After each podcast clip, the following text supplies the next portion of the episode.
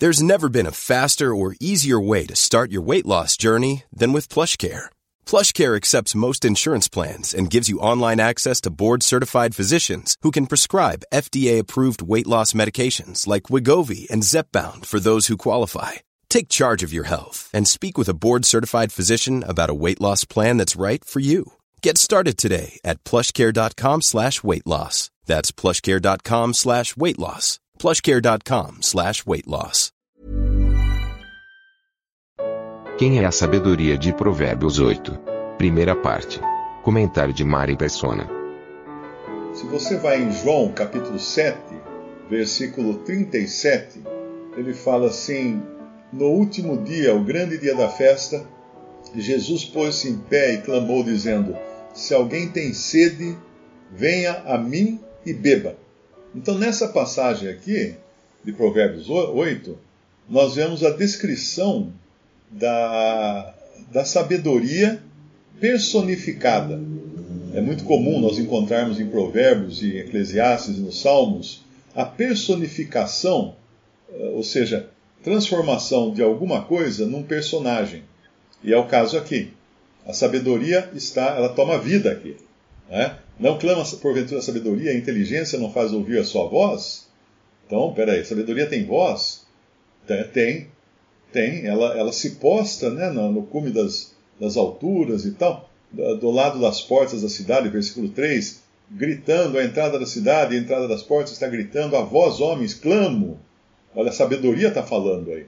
E a minha voz se dirige aos filhos dos homens. Entendei ao simples da prudência, a voz insensata, entendei do coração, porque falarei coisas excelentes esse é realmente o Senhor Jesus, uh, aqui na, na, personificação da sabedoria. Ele é a sabedoria de Deus. E depois ele vai falar: uh, Por mim reinam os reis, no versículo 15, por mim governam os príncipes, no versículo 16. E depois ele vai, talvez, nesse ponto aqui, né? Uh, que eles usam isso aqui. No versículo 22, o Senhor me possuiu no princípio de seus caminhos, desde então e antes de suas obras. Aqui, quando você lê o Senhor, isso aqui está escrito Jeová. Quem é Jeová? É o Senhor Jesus. Então, Jeová, ou Jesus, me possuiu no princípio dos seus caminhos. É a sabedoria personificada, dizendo que ela já era possuída por Jeová no princípio dos seus caminhos. Desde então e antes de suas obras. Desde a eternidade fui ungida, ou seja, fui escolhida. Desde o princípio, antes do começo da terra, quando ainda não havia abismos, fui gerada. E é aqui que eles pegam esse pedaço. Falam assim: ah, tá vendo? A sabedoria foi gerada. então, então Jesus foi criado. Ora, uh, isso aqui não significa que ela foi, que ela foi, que Cristo foi criado. Isso é uma linguagem poética, falando da sua personalidade, a personalidade de Jesus, incorporando aqui esse personagem da sabedoria e deixando claro que ele estava na eternidade já, né? antes que os montes se houvessem assentado, versículo 25, ah, eu fui gerada. Ainda ele não tinha feito a terra, nem os campos, nem o princípio do pó do mundo. Quando ele preparava os céus, aí estava eu quando traçava. Bom, então isso aqui é linguagem poética, é linguagem poética, e a linguagem poética tem um negócio chamado licença poética. Você quer ver uma licença poética? O, o Dal é músico, ele conhece. O Dal deve conhecer aquela música Eu sei que vou te amar. Eu sei que vou te amar, por toda a minha vida vou te amar.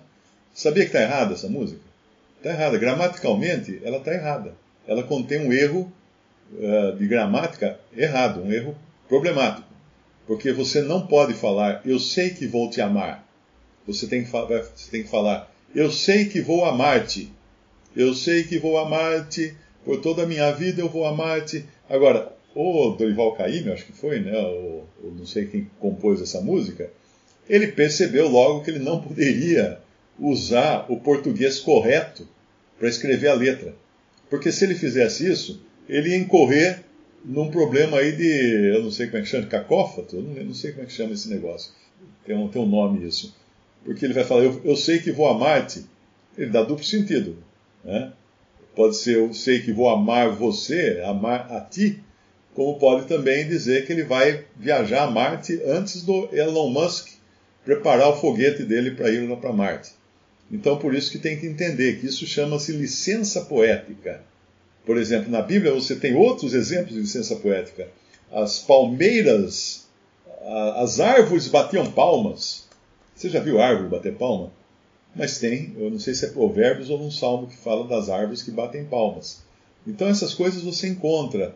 A, a mesma, a própria descrição de Deus, em alguns casos, quando fala de Deus, precisa usar licença poética, porque uh, quando fala assim, uh, os, os olhos do Senhor estão em todo lugar.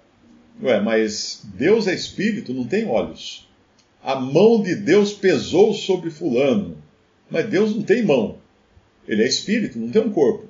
Tem o Senhor Jesus agora, o corpo, a pessoa de Cristo, tem um corpo de carne e ossos, mas antes ele não tinha. Antes dele vir ao mundo em carne e ossos, ele não tinha. Mas a única maneira das pessoas entenderem ah, os atos de Deus seria usando uma linguagem simbólica da, da nossa, do nosso vocabulário para entender. Por exemplo, ah, vamos entrar nas câmaras, nas câmaras de Deus, ou, ou entrar no tabernáculo nos céus. Ué, mas então, onde é que vai, onde é que está fincada as, as, as estacas desse tabernáculo no céu? Se o céu não tem chão, né? O céu é um, é um outro cenário totalmente espiritual.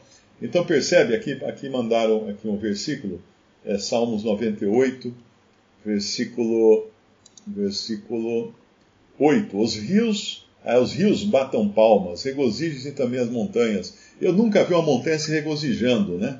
Montanha dando gargalhada, aquela montanha toda contente. Não.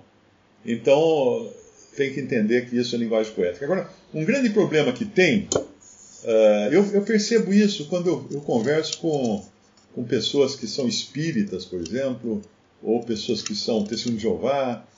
Eles têm um problema muito sério de não entender linguagem figurada.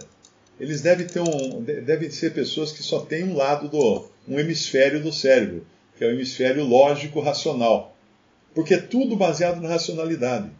Então a pessoa fixa naquilo, por isso que ele acha, o testemunho de Jeová, ele acha que o céu é a terra. Para ele, o céu é a terra. Aquelas revistinhas que eles dão assim na porta, tudo, é cheio de gravura do pessoal assim numa uma terra bonita, todo mundo sentado fazendo piquenique, as famílias assim, a criancinha brincando com a, com a serpente e o leão deitado com a ovelha. Eles pegam tudo aquilo uh, que, em alguns casos, não estou dizendo que todos, em alguns casos são linguagem simbólica, e transportam para como se fosse se fôssemos morar na terra. Mas os salvos não irão morar na terra, irão morar no céu. Aquela terra onde o boi vai comer palha, uh, o leão vai comer palha, o boi, a ovelha, alguma coisa assim, é o milênio. O milênio é outro, é outro departamento. E mesmo assim, nessas revistinhas das Testemunhas de Jeová, as famílias estão reunidas por etnia. Não sei se já viram as gravuras que eles usam? Eles usam gravuras de famílias, então tem os chineses sentados em volta da, da cestinha de piquenique, aí tem os africanos em volta de outra cestinha de piquenique. Então eles não misturam, porque não pode, na, na, na doutrina não pode misturar lá. Né? Eles têm aquela coisa. Tanto é que antigamente, na origem do testemunho de Jeová, eles eram racistas. Eles eram racistas, eles não aceitavam negros. Porque eles diziam que era uma maldição que vinha lá do tempo dos, dos filhos de Noé. E nós, depois que foram quebrando a coisa, começaram a aceitar. O próprio Espiritismo é racista ao extremo. O, o Allan Kardec tem um livro dele que ele fala assim: como é que pode ser humano? Né? Como é que o negro pode ser humano? Com suas feições e tal. Daí ele começa, começa a falar do macaco, que ele está mais próximo do macaco do que do ser humano. Então você, você fica pensando, às vezes eu pego algum espírita que vem querer me convencer alguma coisa, eu percebo que o cara é negro, porque ele está no Facebook, e falo, amigo, você nunca reparou que o homem que você segue, o Allan Kardec, era extremamente racista? Aí eu mando para ele trechos do livro de Allan Kardec. Sim, tem vários trechos no livro dele. Mas aí os caras dão desculpa. Não, mas é que naquele tempo as pessoas não entendiam direito, papapi, papapá. Daí os espíritos foram revelar só depois, quer dizer, não entendia direito os espíritos, não deram nenhuma dica para eles. Para Allan Kardec, não falou para ele, Allan, você está errado, meu, isso aí é, é, é racismo, né? Então, você vê que as pessoas aceitam essas coisas. Agora, outra, outra coisa também, outra seita, e é, e é importante entender isso, que dentro do mundo evangélico, para eles, para os evangélicos, Testemunho de Jeová é só mais uma igreja. É só mais uma igreja. Uh, Mormon é só outra igreja. Então, eles são capazes, evangélicos, né, de uma forma geral, eles são capazes de aceitar como irmão um testemunho de Jeová ou um Mormon, mas não um católico. Católico eles acham que é do capeta. Mas o testemunho de Jeová, o Mormon, não, são irmãos. Eles têm umas ideias diferentes, mas são irmãos. Pelo contrário, esses são do capeta.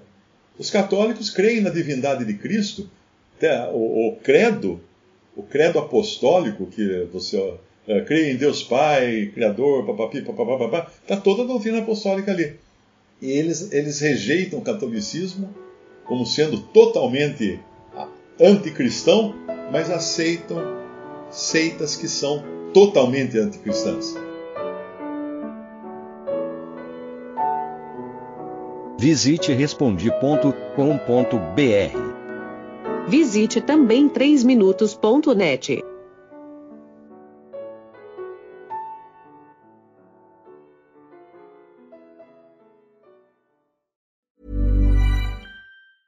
Hey, it's Danny Pellegrino from Everything Iconic. Ready to upgrade your style game without blowing your budget? Check out Quince. They've got all the good stuff, shirts and polos, activewear and fine leather goods, all at 50 to 80% less than other high-end brands.